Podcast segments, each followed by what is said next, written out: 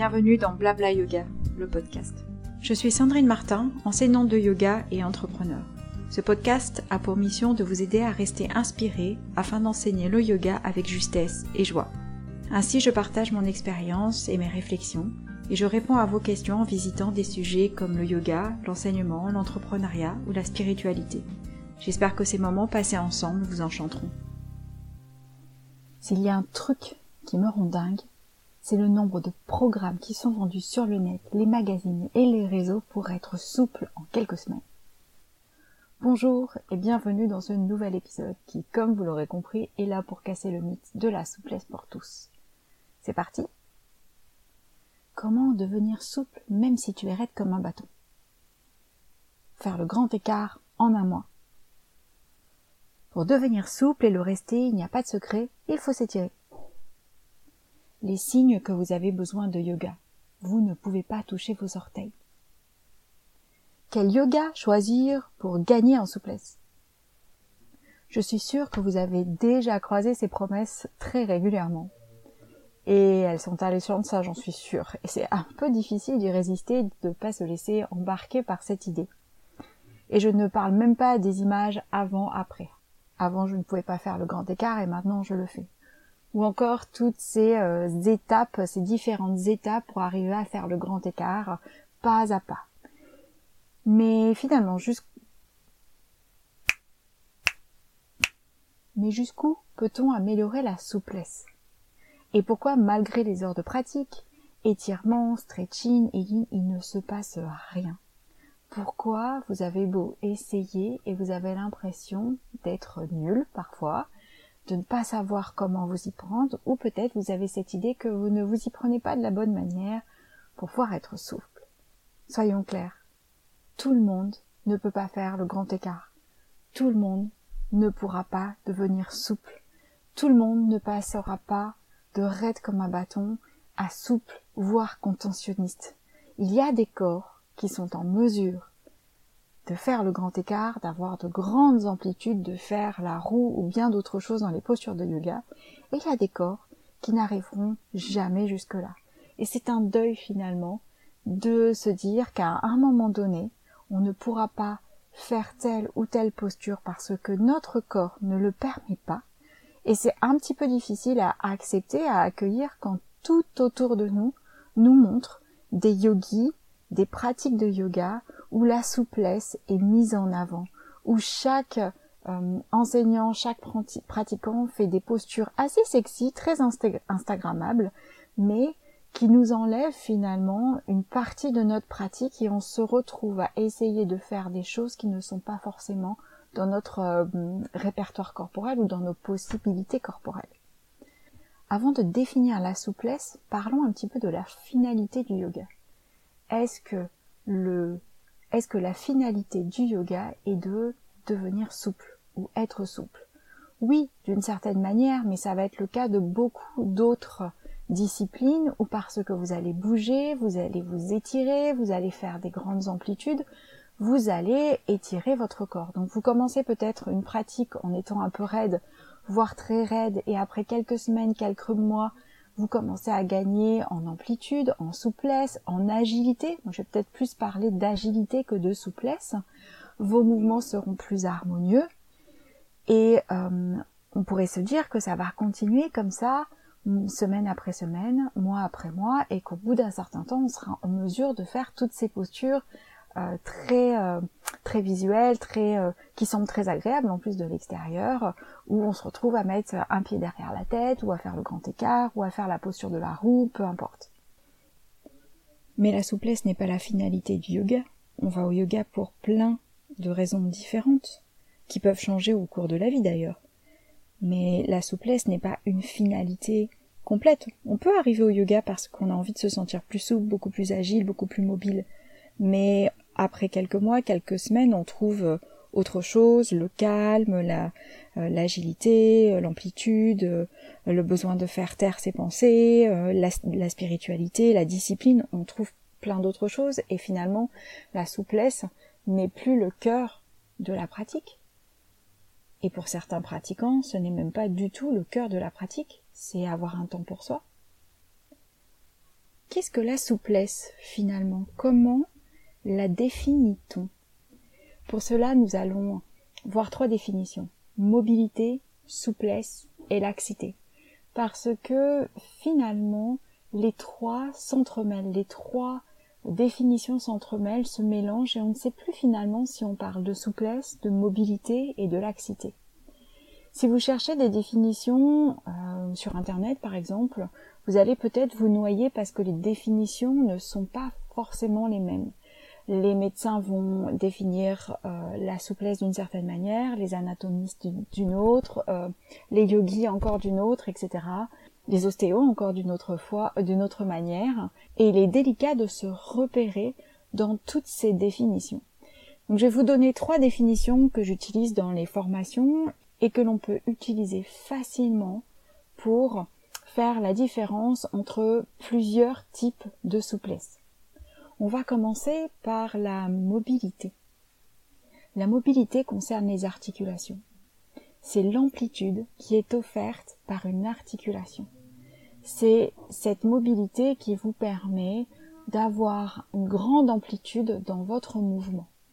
Et ici, il y a une part euh, génétique dans la construction osseuse qui fait que on a une grande mobilité ou on ne l'a pas. C'est ce qu'on appelle une mobilité articulaire. Et dedans, on va compter aussi euh, le fonctionnement des muscles et des fascias, mais cette amplitude-là, ne peut pas être modifié. Si vous avez une petite amplitude articulaire, ce n'est pas la pratique, ce n'est pas le stretching, le nombre d'heures que vous allez faire en levant des poids, en utilisant des élastiques pour vous étirer qui changera les choses.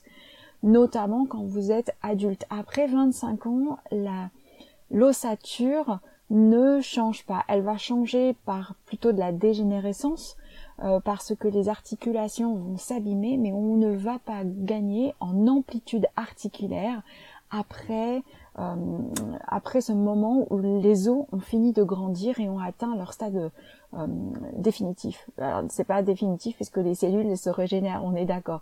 Mais en tout cas, cette mobilité là ne peut pas être modifiée et c'est vraiment quelque chose qui est important à mettre à se mettre en tête, c'est qu'à un moment donné, notre limite articulaire est notre limite ultime.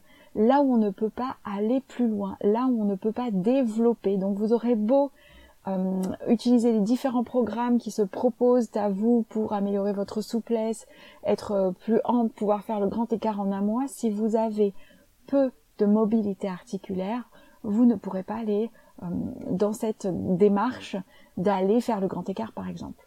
Alors la mobilité articulaire, elle va s'exprimer de différentes manières. Vous avez une, vous pouvez avoir une grande mobilité articulaire dans les hanches, mais pas du tout dans les épaules.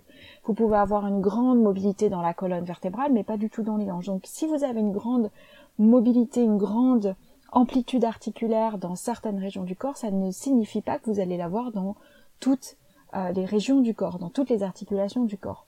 Et vous avez des personnes qui vont avoir une euh, mobilité articulaire à tous les niveaux, sur toutes les articulations, et d'autres personnes qui vont être euh, bloquées, limitées, avec de petites amplitudes sur toutes les articulations, et bien sûr vous avez un panel d'autres personnes, d'autres catégories qui vont jouer avec les différentes amplitudes, petites et grandes. Donc cette amplitude-là ne sera pas modifiée par la pratique. Ensuite, on va parler de la souplesse. La souplesse, c'est la capacité qu'ont les muscles de s'étirer. C'est la bonne interaction entre les muscles, les tendons et les ligaments qui les soutiennent. Alors je vais faire une petite aparté. Les ligaments ne sont pas étirables. Les ligaments vont se plier, se déplier ou encore se plisser et se déplisser pour accompagner le mouvement, pour soutenir une articulation. Ce n'est pas un tissu que l'on cherche à étirer. Quand vous vous faites une entorse de la cheville, par exemple, ce sont les ligaments qui sont étirés. Donc si vous avez déjà eu une entorse de la cheville, une entorse externe, vous avez tordu votre cheville, vous avez passé votre pied sur la tranche externe et vous avez tous les ligaments latéraux qui ont été étirés. Et si vous êtes passé par cette étape-là, ou si vous connaissez quelqu'un qui est passé par cette étape-là, les ligaments, une fois qu'ils ont été étirés, ont du mal à revenir en place. Et parfois, quand ils ont été vraiment trop étirés, on est obligé d'avoir une chirurgie pour pouvoir les, les réparer. C'est ce qui peut arriver dans les blessures de ligaments croisés, par exemple, euh, dans le ski. Donc les ligaments sont faits pour maintenir une articulation, accompagner l'articulation dans le mouvement, mais pas du tout pour être étiré. Et là, il faut être vraiment aussi euh, très au clair sur la capacité de nos différents tissus, nos différents tissus, que ce soit musculaires, articulaires, etc., et savoir ce qu'ils sont en mesure de faire ou ne pas faire, pour ne pas se tromper non plus dans les exercices que l'on fait. Donc la souplesse et la capacité des muscles à s'étirer. C'est ce que vous ressentez quand vous restez longtemps dans une, dans une pratique et c'est ce que vous ressentez au départ quand vous commencez la, euh, une pratique et que vous, vous améliorez votre souplesse, votre, votre, euh, vos sensations de souplesse au fil des semaines. Ça, c'est la souplesse, c'est la capacité des muscles à s'étirer. Une personne qui va faire euh, du bodybuilding, qui va grossir ses muscles, dessiner ses muscles, on pourrait prendre l'image d'Arnold Schwarzenegger parce que c'est l'image que l'on a du bodybuilding euh, commune à tout le monde. Et ici, vous avez euh, chez Arnold Schwarzenegger, en tout cas quand il était jeune, des muscles très dessinés, très volumineux. Et comme son travail euh, musculaire était de raccourcir les muscles, les étirer, ça devient compliqué, ça devient difficile. Donc si vous êtes une personne qui, qui avait une pratique avec beaucoup euh, de mouvements qui permettent de raccourcir les muscles. Alors on peut avoir la course, on peut avoir certains types de danse, euh, certains sports où il faut lever des poids, vous allez raccourcir les muscles. Et du coup, la sensation d'étirement peut être longue, douloureuse, difficile parce que les muscles ont l'habitude de travailler dans l'autre sens, de resserrer, de se resserrer, de se resserrer, de resserrer les fibres et par conséquent l'étirement est euh, délicat. Donc ici ça se joue vraiment au niveau des muscles et des tendons, pas forcément des, euh, des, ligaments. Et maintenant, on va passer à la dernière définition qui est la laxité. La laxité, quand on l'emmène euh, à son maximum, c'est-à-dire l'hyperlaxité, c'est un défaut de la résistance et des tensions de certains tissus. C'est-à-dire que les tissus, au lieu d'être maintenant, au lieu d'être d'une certaine manière contenant, soutenant, eh bien ils n'ont pas cette capacité à résister à la tension. C'est-à-dire que vous euh, donnez un, étirement et au lieu de résister à cet étirement, eh bien ils vont suivre votre mouvement. C'est ce qui se passe dans les ligaments. Donc un petit peu plus tôt, je parlais des euh, ligaments qui ne sont pas faits pour s'étirer, ben c'est exactement ça. Quand les ligaments n'ont pas euh, cette capacité à la résistance face à la tension, eh bien, ils vont s'étirer. Et ce qui se passe, c'est qu'il n'y a plus de tenue qui va pouvoir se mettre en place dans le corps et on a l'impression d'être un vrai chewing-gum. Et l'hyperlaxité, alors on a plusieurs degrés hein, dans la laxité. La laxité, c'est, euh, elle, est normale et, elle va se développer, par exemple, euh, pendant la grossesse, grâce au jeu des hormones. Eh bien, cette laxité est augmentée, ça permet aux os du bassin d'avoir un petit peu plus de mouvement pour laisser le bébé s'engager dans le canal de naissance. Donc ici, pendant la grossesse, c'est tout le travail euh, du bassin avec euh, les hormones pour faciliter euh, tout cela. Ça continue un petit peu avec l'allaitement. Et après la grossesse, sans le jeu des hormones, on retrouve une certaine résistance à, la tension. Mais une hyperlaxité est, est coûteuse à un coût les personnes qui ont cette hyperlaxité ou qui ont une grande laxité, une grande possibilité à bouger dans toutes les directions parce qu'en plus de ça, vous avez peut-être ajouté les deux autres définitions, euh, vont devoir muscler régulièrement leur corps, euh, tonifier en permanence pour que les muscles prennent le relais. Les ligaments, par exemple, ne sont plus en mesure de résister. Du coup, on va jouer avec la musculature pour soutenir. C'est exactement la même chose quand vous êtes blessé au niveau des ligaments croisés, par exemple. Je reprends les ligaments croisés parce qu'on en parle souvent dans plein de disciplines. Euh, et au moment où j'enregistre euh, cet épisode, c'est l'hiver et euh, les vacances au ski arrivent ou, sont en train de se dérouler.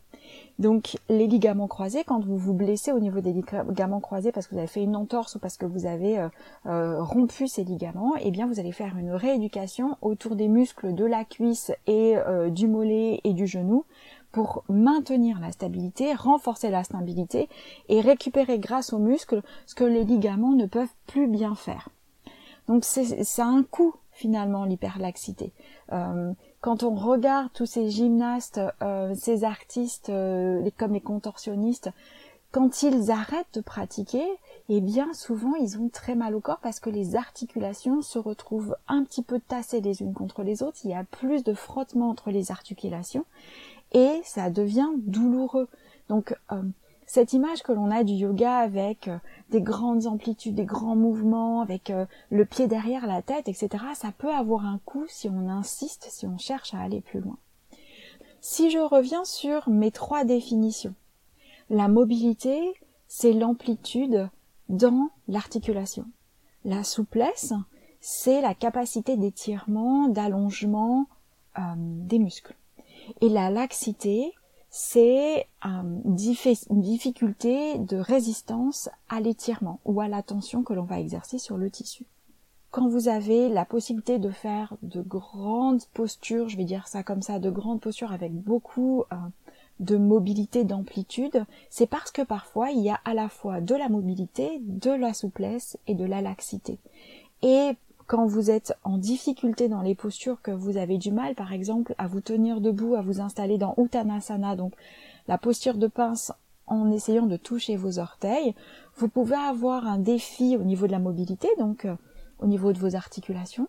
Ça peut être aussi un défi dans les muscles parce qu'ils ont du mal à s'étirer. Donc si je reprends cette posture de Uttanasana, la pince en avant, peut-être une difficulté de souplesse sur toute la chaîne musculaire postérieure, ou c'est peut-être dû aussi à la laxité. La laxité, on est content quand on quand on a des, une résistance, hein, ça évite de se d'avoir des entorses en permanence. Euh, si je reviens sur cette euh, cette blessure qui est l'entorse de la cheville, si elle a mal été réparée, rééduquer cette cheville, eh bien, elle a tendance à, à, se, tordre facilement. Et du coup, ça devient pénible parce que le moindre défaut sur le trottoir fait que euh, le, la cheville vrille sans forcément se faire mal, mais il y a vraiment une histoire euh, d'instabilité euh, permanente. Donc, on essaie de vraiment travailler aussi la musculature pour lutter contre cette, cette laxité. Donc voilà pour les trois définitions, mobilité, souplesse, laxité. On peut avoir un, un défi dans la mobilité, c'est-à-dire qu'on n'a pas beaucoup d'amplitude dans les articulations, mais être laxe, c'est-à-dire avoir les, les ligaments qui ont du mal à soutenir la posture. Moi, c'est quelque chose que je rencontre dans mon propre corps. J'ai pas beaucoup de mobilité. Le pire, c'est dans la colonne vertébrale quand je veux faire des torsions, des flexions, des extensions. J'ai vraiment peu de mobilité. Euh, et par contre, je sens bien que si euh, je ne renforce pas régulièrement mon, corps en faisant du vélo, en courant ou en marchant ou en dansant, eh bien je ne renforce pas suffisamment mes muscles, je ne tonifie pas suffisamment mon corps et j'ai l'impression de me transformer en chewing-gum. Donc euh, plusieurs jours d'affilée par exemple en été quand il fait chaud, les muscles sont détendus, je ne fais pas du tout d'activité physique, je ne sais plus comment tenir mon corps. Donc on peut avoir un manque de mobilité, d'amplitude dans les articulations, mais être hyperlaxe aussi en même temps. Et il y a plusieurs combinaisons euh, qui se produisent. Donc maintenant, quand vous voyez des pratiquants qui ont une grande possibilité de, de mouvement dans les postures, ce n'est pas qu'une question de souplesse. C'est une, une question de souplesse, je parle de, de muscles que l'on va chercher à étirer, mais c'est aussi une question de mobilité et de laxité. Donc dans tous les programmes où on nous propose euh, de gagner en souplesse, euh, de pouvoir faire le, grand écart en un mois par exemple, c'est une question euh, de muscles. Le travail va se faire au niveau des muscles. Et c'est très bien parce qu'on aime ça aussi, on apprécie cette sensation d'étirement, on apprécie cette sensation d'allongement, ça nous fait du bien, ça nous soulage, ça permet aussi de s'assouplir au niveau mental. Mais la limite, elle va être ailleurs. C'est pas parce que vous manquez d'étirement, c'est pas parce que vous n'êtes pas assez ouvert au niveau de vos émotions, c'est ce qu'on entend aussi parfois. C'est souvent une question de mobilité articulaire et vos articulations ne vous permettent pas d'aller plus loin dans, euh, dans la posture. Et c'est ce que je vous disais au début, ce n'est pas modifiable, ce n'est pas transformable, ce n'est pas la pratique qui va faciliter cette mobilité ou vous donner la possibilité d'aller plus loin. Donc vous allez pouvoir jouer sur la capacité d'étirement des muscles, mais jusqu'à un certain point. Les muscles, ils sont là aussi pour resserrer les articulations. Quand on va faire un mouvement, quand par exemple vous êtes debout, vous levez le bras, il y a des muscles qui se contractent pour pouvoir soulever le bras et vous permettre de lever le bras. Si vous étirez tout le temps ces muscles et que vous n'avez pas de l'autre côté des activités physiques qui vous permettent de, contracter, de resserrer les fibres euh, musculaires, eh bien au bout d'un certain temps, vous allez perdre le rythme, vous allez perdre aussi en rapidité et vous allez avoir l'impression d'être un petit peu au ralenti dans vos mouvements. Et quand il faudra par exemple euh, sauter rapidement sur le trottoir parce qu'il y a un vélo qui passe à côté de vous, eh bien votre corps sera au ralenti, il aura plus ce peps, cette énergie pour pouvoir euh, vous sortir du danger euh, rapidement.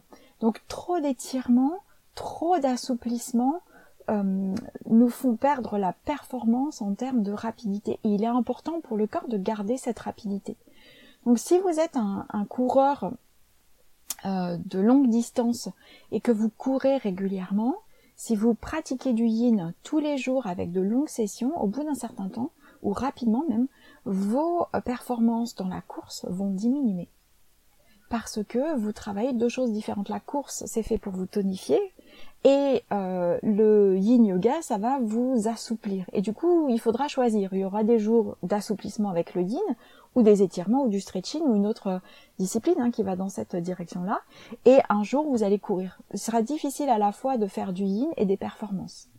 Et c'est pareil, des fois, j'ai quelques danseurs qui, euh, qui prennent euh, les cours, qui suivent les formations, ils ont l'habitude de travailler avec leur corps, d'aller loin dans les amplitudes, etc. Mais ils ont aussi besoin de sauter, de pouvoir s'envoler, etc. Et s'ils pratiquent beaucoup de yin plusieurs jours d'affilée, eh bien, quand il faudra sauter, eh bien, le corps sera au ralenti. On ne saura peut-être même pas comment prendre l'appel pour décoller et soulever le, corps du sol.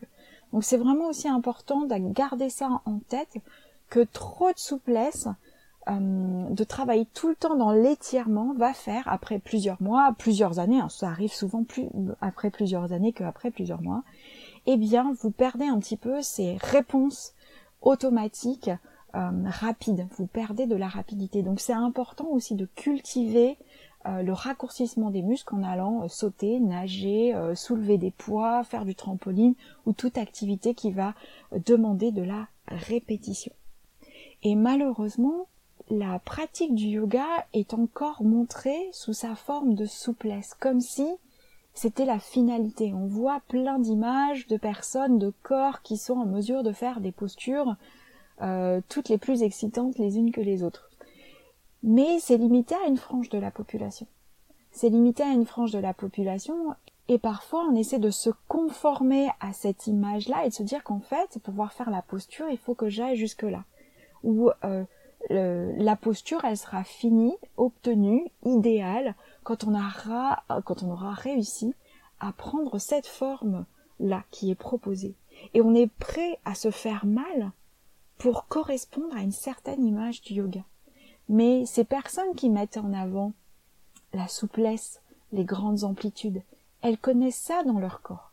Elles savent ça dans leur corps. Elles n'ont pas eu besoin de faire d'efforts pour arriver à ça, parce que c'est inscrit dans leur répertoire corporel, dans leur génétique, dans l'utilisation de leurs muscles, dans la mobilité, l'amplitude dans leurs articulations. Et du, coup, ces personnes-là, parfois, ont du mal à comprendre et à ressentir les difficultés qu'ont des personnes qui vont être limitées dans leur mouvement. Donc soyez aussi euh, juste avec vous-même. Euh, laissez-vous du temps, observez si après plusieurs mois, plusieurs années de pratique, vous sentez que vous n'avancez plus dans la souplesse, dans l'amplitude des mouvements, eh bien vous avez peut-être atteint une certaine limite corporelle. Et c'est ok, ça ne vous empêchera pas de pratiquer le yoga. Ça vous a, ça va peut-être vous empêcher de faire certaines postures Surtout si vous essayez de faire les postures avec force, vous risquez de vous faire mal et vous allez perdre euh, cette, euh, cette notion qui est ahimsa, le respect de soi ou la non-violence. Et vous allez essayer de maintenir une posture qui n'est peut-être pas juste pour vous. Donc prenez ce temps-là, vous n'allez peut-être pas faire la posture de la roue, mais vous allez utiliser une autre posture qui va avoir les mêmes effets, comme la posture de l'arc, comme une posture de danseur, comme d'autres positions qui vont avoir ce même effet sur vous. Donc soyez aussi euh, attentifs à vos ressentis, à vos sensations. Et quand vous prenez des postures avec une amplitude un petit peu grande et que vous sentez des, des sensations, que vous avez des sensations au niveau des articulations, c'est souvent signe que l'on va loin parce que quand on a une sensation au niveau euh, du ventre des muscles, on est dans la souplesse, on est dans l'étirement musculaire et c'est ok. Si par contre maintenant vous ressentez tout le temps les postures dans vos articulations, dans vos os, peut-être c'est un signe à écouter qui dit que là, vous avez peut-être atteint une certaine amplitude articulaire et qu'aller plus loin serait mettre d'une certaine manière en danger vos articulations. Et en mettant en danger vos articulations, vous allez perdre l'intégrité de votre corps et vous allez créer plus euh, de dégâts que euh, de gagner euh, de la souplesse, de la mobilité, de l'amplitude. Donc soyez aussi attentif à vos différentes perceptions.